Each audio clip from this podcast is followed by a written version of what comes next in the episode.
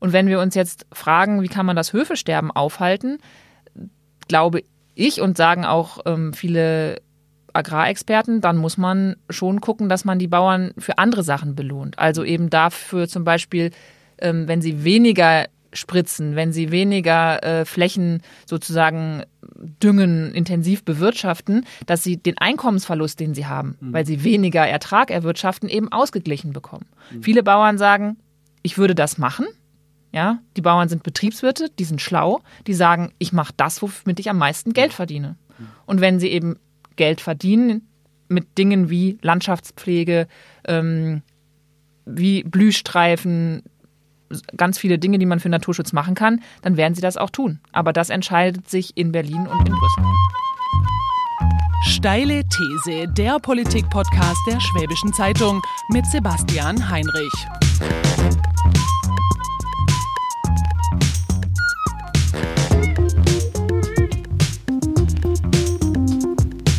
Herzlich willkommen zur Steilen These. Ich habe diesmal einen Gast aus der Redaktion, nämlich meine geschätzte Kollegin Katja Korff.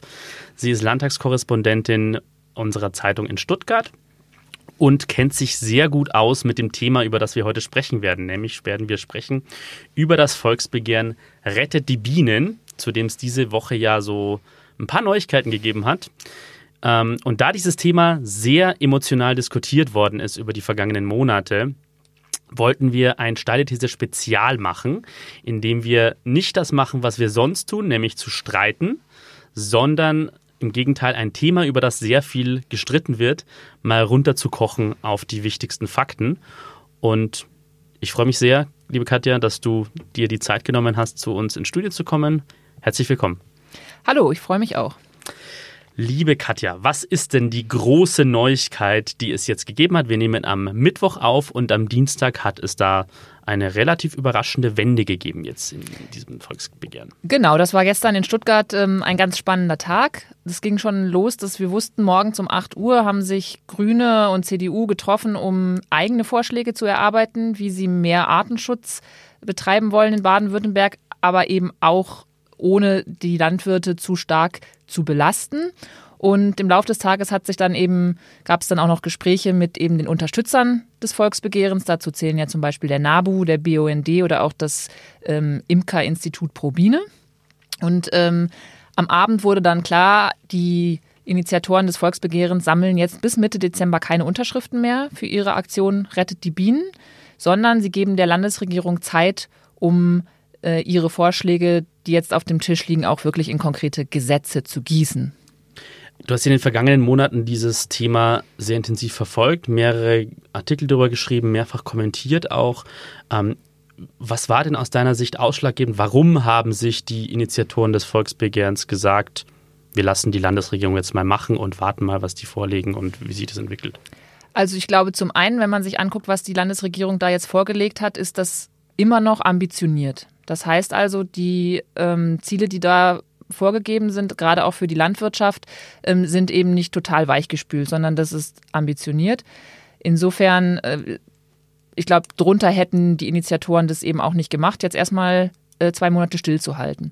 Die andere Sache ist, dass das Thema sehr emotional debattiert wurde, vor allen Dingen hier auch bei uns am Bodensee, wo es viele Obstbauern gibt, Hopfenpflanzer, Winzer, die sagen, wenn das so kommt, wie rettet die Biene das möchte, dann können wir hier unseren Laden dicht machen.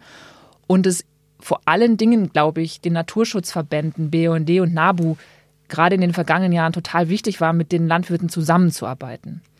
Wir sind hier in Baden-Württemberg vor allen Dingen am See, aber auch in anderen Landesteilen ja ein bisschen anders als zum Beispiel in Ostdeutschland oder in Niedersachsen. Da gibt es riesige Flächen, große Monokulturen, Ställe mit Tausenden von Schweinen Sowas gibt es in Baden-Württemberg nicht so viel. Und hier sind viele Familienbetriebe. Ich habe auch mit vielen Bauern geredet und denen ist es schon auch ein Anliegen. Die wollen die Lebensgrundlage, die ja auch ihre Höfe trägt, nicht kaputt machen. Und die Angst davor, dass man sich mit denen jetzt total verdirbt, hat, glaube ich, jetzt auch dazu geführt, dass man gesagt hat, wir setzen uns jetzt mal alle an einen Tisch und geben uns zwei Monate, um zu überlegen, wie können wir denn zusammen für mehr Artenschutz kämpfen. Also deine Wahrnehmung ist auch auf der anderen Seite bei den Bauern, dass es jetzt da ein, ein Gefühl gibt oder, oder so eine Stimmung gibt, dass man den Kompromiss jetzt suchen will und ein bisschen verbal abrüsten will, oder? Das wird, muss ich, glaube ich, noch zeigen. Okay. Da bin ich sehr gespannt, weil viele sich schon wirklich in ihrer Existenz offensichtlich bedroht fühlen. Ich finde es als Außenstehende, die jetzt keine Agraringenieurin ist, schon manchmal ein bisschen schwierig einzuschätzen, ist das sozusagen das, was man von Landwirten ja häufiger mal hört. Das geht uns sehr schlecht. Aber ich glaube, also ist das berechtigt, dieses Gefühl, aber das, dass viele Landwirte für sich so spüren und auch denken und dass sie glauben, ich kann hier meinen Hof auch nicht mehr an meine Kinder übergeben, das ist ganz mhm. eindeutig. Deswegen ist die Debatte zum Teil emotional. Ich habe aber gerade von den jüngeren Bauern, die jetzt hier zum Beispiel auch auf Facebook mit mhm. ähm, bodenseebauern.de ähm, sehr aktiv sind, das Gefühl, dass die total offen für einen mhm. Dialog sind. Die wollen sich sozusagen nicht über den Tisch ziehen lassen, die wollen ähm, haben auch Positionen, über die man diskutieren kann, aber die sind verbal längst nicht mhm. so aggressiv ähm, wie vielleicht andere. Das ist interessant. Über dieses allgemeinere Thema, mhm. ähm, wie berechtigt ist diese Kritik der Landwirtschaft oder der Landwirte und Landwirtinnen und Landwirte an, an der Situation, äh, wollte ich später noch mit, mhm. mit dir sprechen, wie gesagt. Es gibt ja diese Aktion der Grünen Kreuze, die jetzt in, in ganz Süddeutschland überall aufgestellt werden, wo es ja nicht nur um das Volksbegehren geht, sondern so um allgemein ähm, dieses Gefühl der Bauern, ähm, dass sie, ähm, dass sie vernachlässigt werden, dass die Politik sich nicht um sie kümmert, dass sie, ähm, wie du gesagt hast, dass viele einfach ähm, die Befürchtung haben, dass sie ihre Höfe nicht mehr übergeben können oder sie bei den Jüngeren, dass sie sich nicht länger fortführen können. Es gibt ja da auch dramatische Zahlen. Ähm, habe ich jetzt kürzlich gelesen, dass in, in Baden-Württemberg in den vergangenen 30 Jahren ungefähr 70 Prozent der Höfe ähm, zugemacht haben letztlich und sich die Struktur, die ja wie du gesagt hast, in Süddeutschland noch anders ist als in anderen Regionen, noch relativ kleine Strukturen, relativ kleine Höfe gibt, aber dass sich da auch schon wahnsinnig viel verändert in den letzten Jahrzehnten. Ähm, wie geht, wird das so weitergehen? Was ist dein, deine, dein Eindruck? Also ich glaube, da geht es vor allen Dingen darum, wie sich die EU künftig mhm. verhält. Und ähm, denn wir müssen ja sehen, dass unsere Struktur der Landwirtschaft seit Jahrzehnten geprägt ist davon, wie die EU ihre Fördergelder verteilt.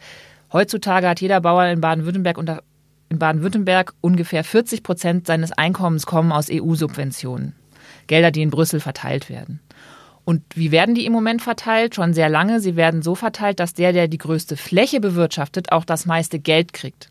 Es gibt zwar mittlerweile immerhin ein paar Auflagen, an die sich die Bauern halten müssen, die diese Flächenprämien oder Direktzahlungen bekommen, aber die sind, ich sag mal, relativ harmlos. Mhm. Wobei sich Deutschland da auch immer sehr, sehr massiv dagegen gewehrt hat, dass diese äh, Auflagen noch stärker verschärft worden sind. Der Herr Schmidt, der, der Landwirtschaftsminister unter der vorherigen Bundesregierung, war da sehr aktiv, sagen wir mal so. Genau, und auch Frau Klöckner ist da ähm, sehr zurückhaltend. Und interessanterweise ist es auch gerade sozusagen, sind es die Vertreter der Bauern, also ähm, gerade der Deutsche Bauernverband, der Präsident kommt auch hier aus Baden-Württemberg, der Herr Ruckwied, die sich das weiterhin massiv ablehnen. Mhm. Und auch der baden-württembergische, der württembergische Landesbauernverband wehrt sich dagegen. Dabei ist es eigentlich so ähm, kann, kann, man schon sagen, das ist ein bisschen widersinnig. Mhm. Weil dieses Motto wachse oder weiche, also werde immer größer als Bauer, immer mehr Tiere, immer mehr Fläche und damit natürlich auch immer die verbundenen Fragen, wie presse ich mehr Ertrag aus dem mhm. Boden? Und wenn ich Ertrag haben will, muss ich düngen und Pestizide spritzen. Ja. Diese Politik wird und wurde von der Bauernlobby, muss man sagen, einfach äh, seit Jahrzehnten so durchgedrückt. Mhm. Und wenn wir uns jetzt fragen, wie kann man das Höfesterben aufhalten, glaube ich und sagen auch ähm, viele Agrarexperten, dann muss man schon gucken, dass man die Bauern für andere Sachen belohnt. Also mhm. eben dafür zum Beispiel, ähm, wenn sie weniger spritzen, wenn sie weniger äh, Flächen sozusagen düngen, intensiv bewirtschaften, dass sie den Einkommensverlust, den sie haben, mhm. weil sie weniger Ertrag erwirtschaften, eben ausgeglichen bekommen. Mhm. Viele Bauern sagen, ich würde das machen. Ja, die Bauern sind Betriebswirte, die sind schlau, die sagen, ich mache das, womit ich am meisten Geld mhm. verdiene. Mhm. Und wenn sie eben Geld verdienen mit Dingen wie Landschaftspflege, ähm, wie Blühstreifen, ganz viele Dinge, die man für Naturschutz machen kann, dann werden sie das auch tun. Aber das entscheidet sich in Berlin und in Brüssel. Werbung. Badi wollte von Schussi wissen, Kann man eigentlich Äpfel und Biere miteinander vergleichen? Na, antwortete Schussi. Um dir das zu erklären, muss ich aber ein Fass aufmachen. Oh toll, seufzte Badi. Jetzt hab ich die Bierscherung. Richtig, Badi. Jetzt verpasse ich dir einen Trinkzettel. Ach, Schussi, ich verstehe mal wieder nur Bierhof, jammerte Badi. Aber das musst du doch gar nicht, sagte Schussi tröstend. Wisse nur immer, der Hopfen stirbt zuletzt und alle guten Dinge sind 03. So wie das neue Ortsspezial in der 0,3 Liter Bügelflasche.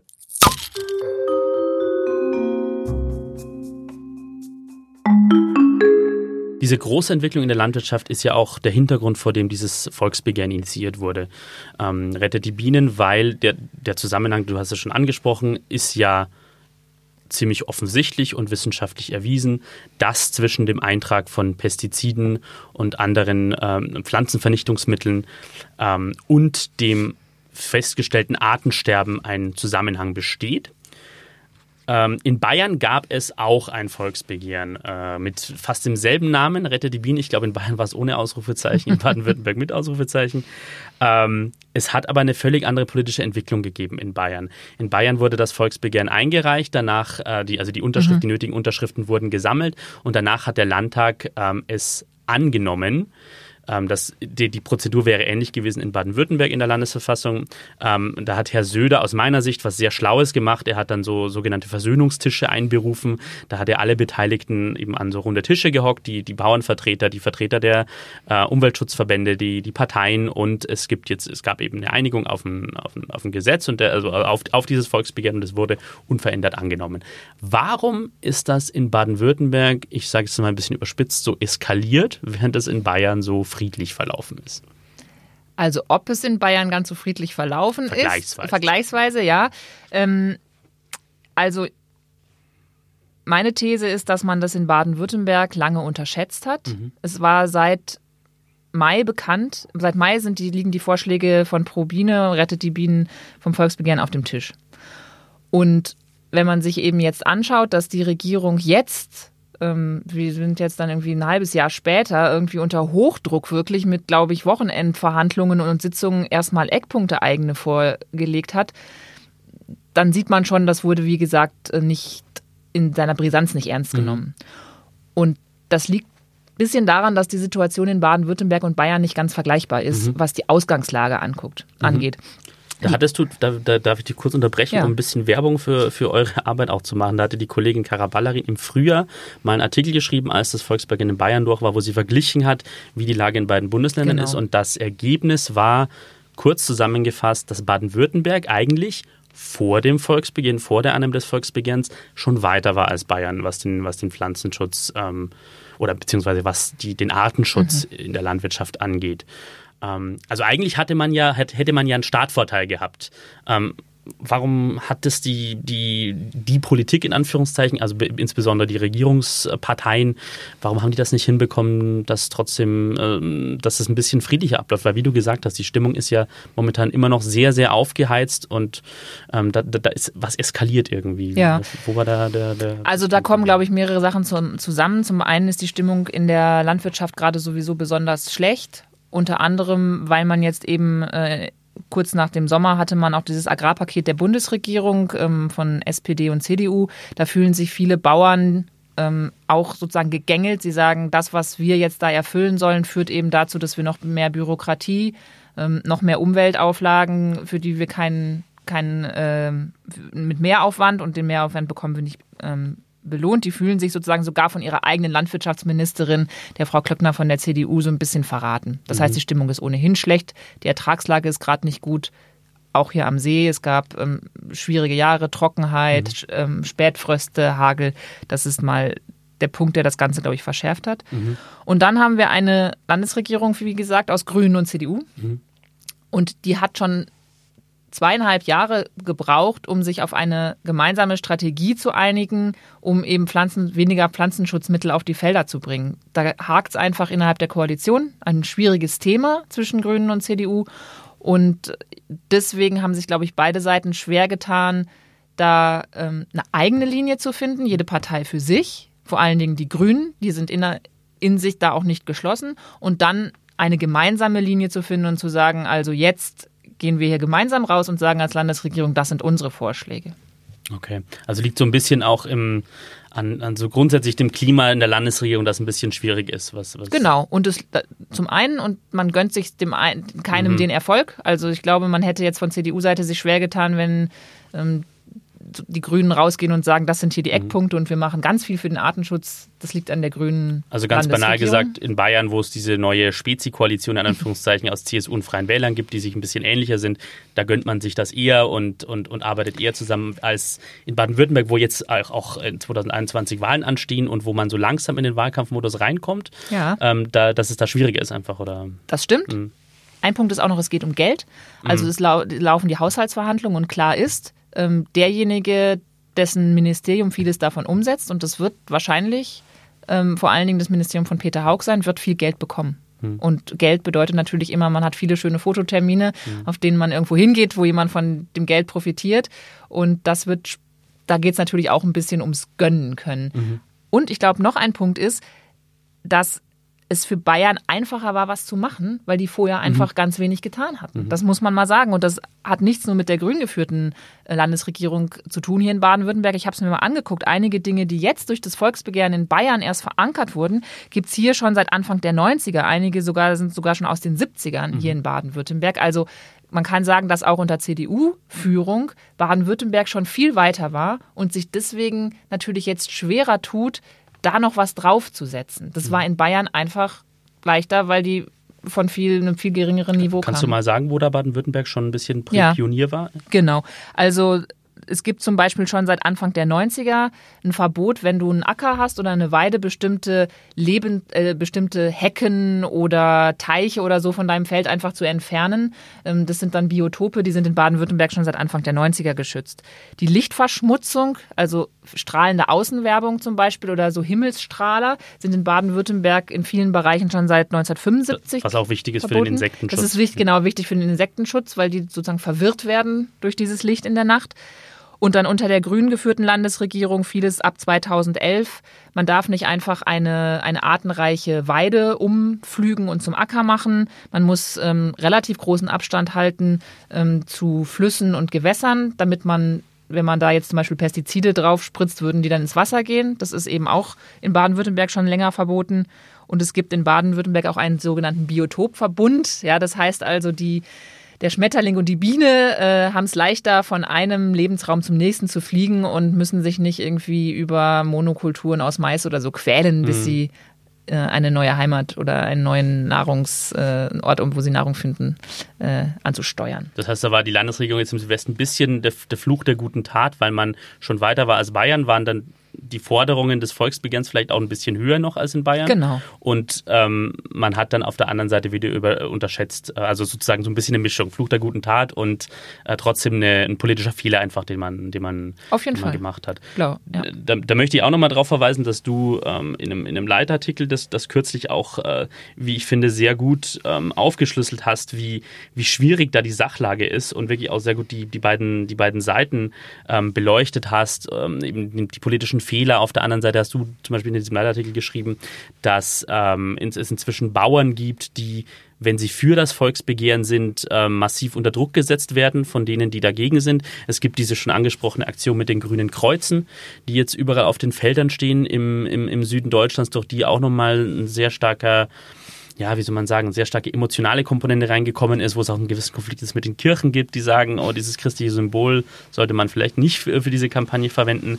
Ähm, also du, du hast das dann schon, schon, schon sehr gut aufgeschlüsselt, wie, wie, wie, wie, emotional diese Debatte ist. Was glaubst du, was, was kann man da tun, um, um, um diese Emotion wieder rauszukriegen? Dieses, diese, diese Fronten, die sich da so verhärtet haben zwischen Naturschützern und Landwirten. Weil du hast dir eigentlich gesagt, wenn man es wirklich, wenn man ein bisschen zurückgeht, dann haben ja beide eigentlich dasselbe Interesse. Es, es geht ja beiden im Endeffekt, beide können ja nicht ohne die anderen. Also die Landwirte erhalten ja, wenn sie einen einigermaßen guten Job machen, die Kulturlandschaft, die, es, bei uns gibt. Sie tragen zur Artenvielfalt bei. Ähm, und äh, auf der anderen Seite kann natürlich ein Landwirt in einer kaputten Umwelt äh, oder in, in einem sich äh, immer stärker erhitzenden Weltklima auch nicht, äh, auch, auch nicht gut leben, sagen wir es mal so. Also wie, wie schaffen wir das, dass wir, dass die da wieder zusammenkommen? Ich glaube, es ist ein guter Schritt, dass die Landesregierung jetzt gesagt hat, wir, setzen, wir haben jetzt diese Vorschläge und wir setzen uns jetzt alle zusammen an einen runden Tisch. Ich glaube, ein Großteil des Konflikts rührt auch daher, dass viele Landwirte das Gefühl haben, es wird über sie gesprochen, mhm. vor allen Dingen von Menschen, die vielleicht in Großstädten leben, ja, die in Stuttgart sich jeden Morgen ähm, ihr, ähm, ihr veganes Müsli holen und äh, sowieso keine Ahnung davon haben, wie es in der Landwirtschaft zugeht. Ist, das, ist, das, ist der Einwand berechtigt? Weil da sprichst du jetzt auch nochmal einen ganz großen Punkt an, der in der politischen Debatte allgemein in Deutschland gerade sehr hochkocht, zu dieser Stadt-Land-Konflikt den ich manchmal, wo ich, wo ich persönlich manchmal finde, der wird ein bisschen sehr in, in Stereotypen geführt. Aber ist da was dran aus deiner, in deiner Wahrnehmung? So gerade jetzt hier im Südwesten. Das ist eine interessante Frage, denn einerseits ist es so, dass die Initiatoren des Volksbegehrens, die mussten ja schon Stimmen sammeln, damit dieses Volksbegehren überhaupt äh, genehmigt wurde. Da haben sie 35.000 Unterschriften gesammelt und die konnten anhand der Postleitzahlen erkennen, woher sie besonders viele bekommen haben. Und das waren die Landkreise Ravensburg und Bodensee. Also Landkreise im ländlichen Raum, wo die Menschen ja schon nochmal einen größeren Bezug und Kontakt eben zur Landwirtschaft haben. Ja. Das ist, glaube ich, die eine Seite. Die andere Seite ist aber schon, dass natürlich in Großstädten oft ein erschreckendes Nichtwissen herrscht und vielleicht ist es falsch gesagt in Großstädten, sondern sozusagen in gewissen Schichten. Mhm. Viele Menschen haben eben keinen Bezug mehr zur Landwirtschaft oder beschäftigen sich nicht mehr damit. Und dadurch gibt es da einfach viele Missverständnisse. Viele Dinge, die man gar nicht so weiß. Also, dass zum Beispiel auch Ökolandwirte durchaus Pestizide ausbringen, wenn auch sozusagen keine chemisch hergestellten, ähm, also keine künstlich hergestellten, wissen viele Leute nicht. Da viele Leute. So Sachen wie Kupfer, Kupfer und, Schwefel, und Schwefel zum genau. Beispiel, genau. Viele Leute wissen auch nicht, dass natürlich ein Apfel nicht wächst, wenn man ihn einfach wachsen lässt. Dann kommen Schädlinge, ähm, dann sieht der Apfel, ist am, der Apfel am Ende sauer, klein und hat ganz viele Flecken. Sowas mhm. kauft dann eben auch keiner. Und ich denke, dass das Volksbegehren schon dazu beigetragen hat, dass sich viel mehr Leute einfach mal damit beschäftigen, dass die Sachen schon öfters mal komplexer sind als einfach nur die, die Landwirtschaft schadet den Bienen ähm, oder eben andersrum, ähm, die Verbraucher setzen, auf, setzen unrealistische Anforderungen, was den Umweltschutz angeht. Mhm. Wie geht es jetzt weiter? Kannst du den, den Hörern mal, wir, wir nehmen jetzt auf am 16. Oktober, also vier Tage bevor wir den Podcast veröffentlichen.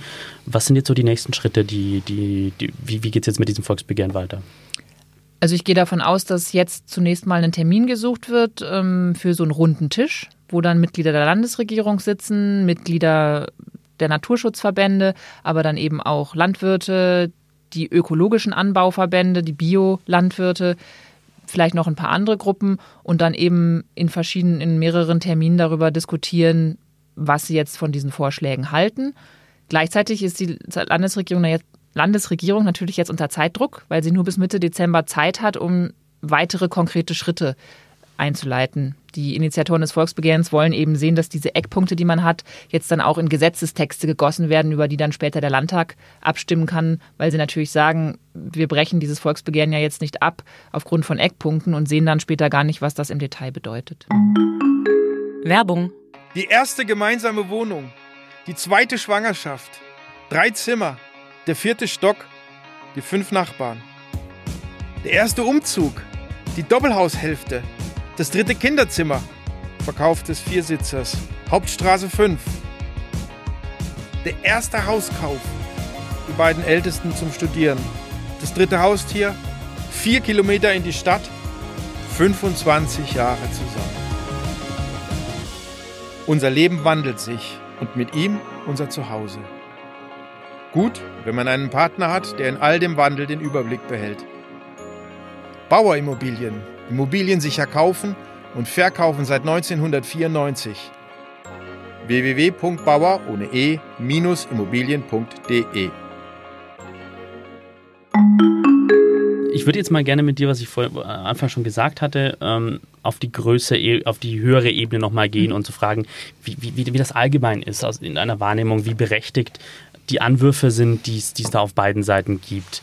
Ähm, ich fasse jetzt mal die, die, die Konfliktpunkte zusammen. Wir haben äh, die, die, die, gerade durch diese grüne Kreuze-Aktion wird deutlich, die Bauern fühlen sich schlecht behandelt von einem Teil der Öffentlichkeit, von einem großen Teil der Politik. Ähm, sie sagen, dass sie gemaßregelt werden durch, durch Bürokratie, durch immer strengere Auflagen, durch immer strengere Gesetze. Sie fühlen sich missachtet durch, die, durch eine Bevölkerung, die aus ihrer Sicht äh, ihnen eben keinen Respekt mehr für ihre Arbeit entgegenbringt. Und sie sagen, ja, wir ernähren euch doch, äh, zeigt mal ein bisschen mehr Respekt. Auf der anderen Seite, das haben wir auch schon, das hast vor allem du schon angesprochen, es gibt eine nach wie vor zu große Nitratbelastung im Grundwasser, die nachgewiesenerweise auch auf Landwirtschaft zurückgeht. Und das ist gerade in der Region hier ein Thema. Östlicher Landkreis Sigmaringen, ich habe mir da jetzt nochmal einen Artikel rausgesucht aus dem Jahr 2018, wo der gesetzliche Grenzwert auch überschritten wird im Grundwasser, wo das Grundwasser aufbereitet werden muss und so weiter und so fort. Die enormen Subventionen, die Bauern bekommen, hast du auch schon angesprochen. Das sind 58 Milliarden jährlich in Deutschland, die es an Direktzahlungen gibt. Und dann gibt es auch noch vergünstigte Kredite durch die Investitionsbank. Ähm, und auf der und das dritte, was, was, was ich noch auf der anderen Seite anführen möchte, was du auch schon angesprochen hast, äh, es gab ja, es gab magere Jahre jetzt durch Dürre. Gerade 2018 war ja ein katastrophales Jahr für die Landwirtschaft.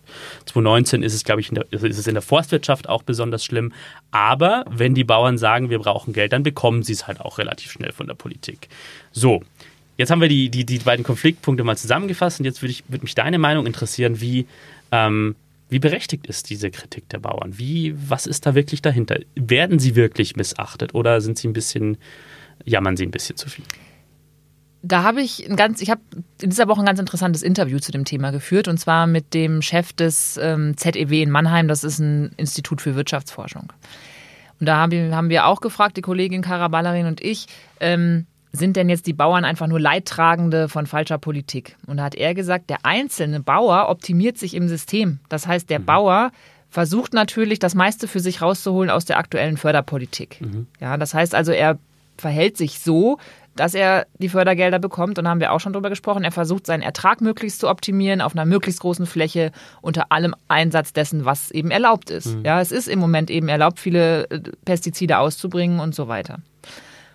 Und auf der anderen Seite hat dann aber der ähm, ZEW-Chef auch nochmal gesagt, gleichzeitig darf man nicht vergessen, welche riesengroße Rolle die Agrarlobby an dem spielt, was wir im Moment sehen. Die haben diese Entwicklung gefördert und haben sich, glaube ich, sehr, sehr lange gegen jede Art von Änderung gestellt und tun das immer noch und haben damit auch einfach einen Teil ähm, der Gesellschaft ja ignoriert, die hm. nicht unbedingt auf Bauern schimpfen, aber die sagen, wir wollen regional produzierte Lebensmittel ja, aber die sollen eben auch umweltverträglich produziert werden. Und wenn wir hier an den Bodensee schauen, ja, viele Bodenseebauern machen was für Artenvielfalt, aber trotzdem wissen wir durch eine neue Studie des Max-Planck-Instituts, die erst dieses Jahr veröffentlicht worden ist, dass hier nicht nur Insekten ganz stark zurückgehen, sondern auch Vögel, die sich von diesen Insekten ernähren. Also rund um den Bodensee ist zum Beispiel das Rebhuhn ausgestorben. Das ist ein typischer Vogel, der auch auf der Acker, auf, auf äh, landwirtschaftlich bewirtschafteten Flächen lebt und so weiter. Und da gibt es einen ganz eindeutig klaren Zusammenhang mit ähm, den Pestiziden. Insofern, und dazu zum Schluss auch nochmal, wenn man sich fragt, sind denn die Landwirte zufrieden mit dem, was ihre Lobby da macht? Da gab es mal eine Forsa-Umfrage mhm. und da haben sozusagen mehr als 50 Prozent der Mitglieder des Deutschen Bauernverbandes gesagt, sie fühlen sich von denen schlecht vertreten mhm. und fast 70 Prozent sind unzufrieden mit der EU-Agrarpolitik, die aber maßgeblich mitbestimmt wird von ihrem Berufsverband sozusagen. und auch so dieses Bild, was sich dann auf der anderen Seite klischeemäßig mhm. festsetzt, so das sind halt irgendwie alles irgendwelche Umweltsünder. Mhm. Das, in dieser Forsa-Umfrage haben 90 Prozent gesagt, wir sind für tierfreundliche, mhm. ähm, Vieh, für tierfreundliche Viehhaltung und wir sind für eine umweltfreundliche Produktion, wenn wir dafür mehr Förderung mhm. bekommen, wenn es sich für uns lohnt. Und ich glaube, lohnt darf man jetzt auch nicht so verstehen, die wollen riesige Gewinne einfahren, mhm. sondern die wollen einfach den Mehraufwand, den es mhm. bedeutet. Ich sag mal so, wenn du jetzt Kartoffeln pflanzt und Pestizide draufschüttest, mhm. okay. Wenn man da jetzt aber manuell irgendwie zum Beispiel rangehen würde, ist sozusagen viel aufwendiger. Ja, mhm. das ist eben aufwendiger, mhm. ohne Chemikalien zu wirtschaften. Ja. Genau. Und, und es kommt ja auch dazu, dass die, dass die Landwirtschaft da auch schon äh, viele Investitionen tätigen muss in den vergangenen Jahren und auch tätigen muss, weil die Digitalisierung in der Landwirtschaft weiter voranschreitet und ähm, es ja auch eine gewisse Notwendigkeit gibt, da die Produktivität weiter zu steigern, weil der europäische, äh, der, der Markt für Agrarprodukte ja auch ein europäischer ist und man ja auch im, im, im Wettbewerb steht mit, mit, mit, mit den Produzenten in, in ganz Europa insbesondere, teilweise auch aus anderen Ländern, wobei Europa ja ein bisschen geschützt ist durch diese Genau. Subventionen der europäische Markt. Ähm, und das, das kommt ja auch noch erschwerend dazu für die, für, für die Landwirte. Ich denke, das muss man auch erwähnen.